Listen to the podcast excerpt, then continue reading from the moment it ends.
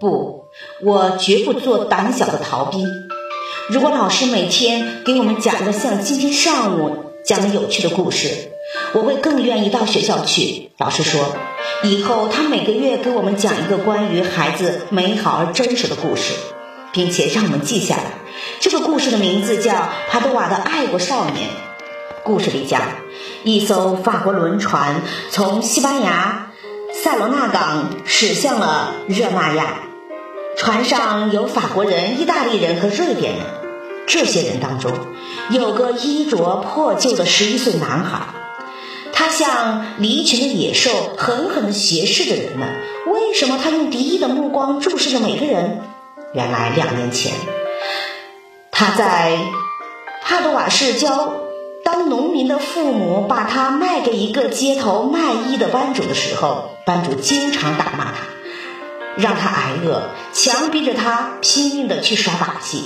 等他学会了，又带他去法国和西班牙，照旧挨打挨饿。到巴塞罗那，他处境更加的凄惨，他再也无法忍受被打被饿了，就从班主那里逃走。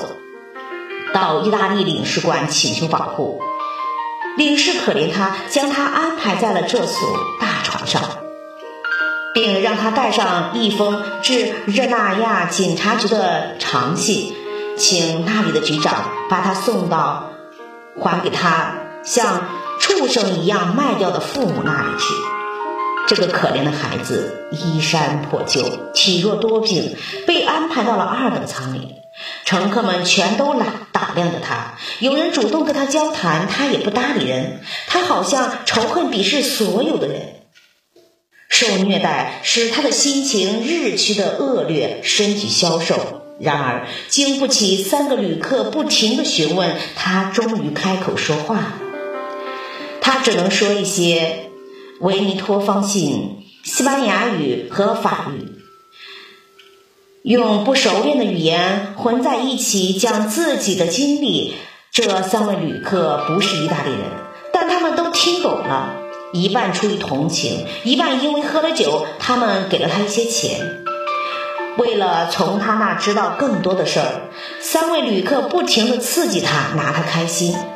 这时，几位太太从舱里走了出来。他们听了少年的话，也就故意要人看见似的，拿出钱扔在桌子上，说：“这给你，这也拿去吧。”少年低声答谢，把钱收到了口袋里。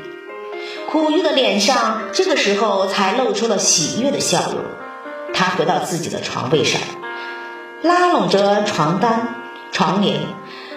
躺着静静的沉思，有了这些钱，可以在船里买点好东西吃呀，饱餐一顿，把肚子填好。到了热那亚，可以买件上衣换上，拿着这些钱回家，比空手去见他的父母要好得多吧？多少可以得到像人的待遇。对于他，这些钱毕竟是一笔财富呀。他在床位上正想着高兴，那三个游客围过来高谈阔论。他们三个开怀畅饮，围在桌子旁边聊着他们过去去过的国家和经历，最后把话转移到了意大利。一个抱怨意大利一无是处，一个对意大利的火车大发牢骚。他们情绪激昂，说什么意大利的一切都很糟糕透顶。一个说他宁愿到拉普兰去旅行，另一个说意大利人都是骗子强盗，第三个说意大利人全是文盲、无知的民族。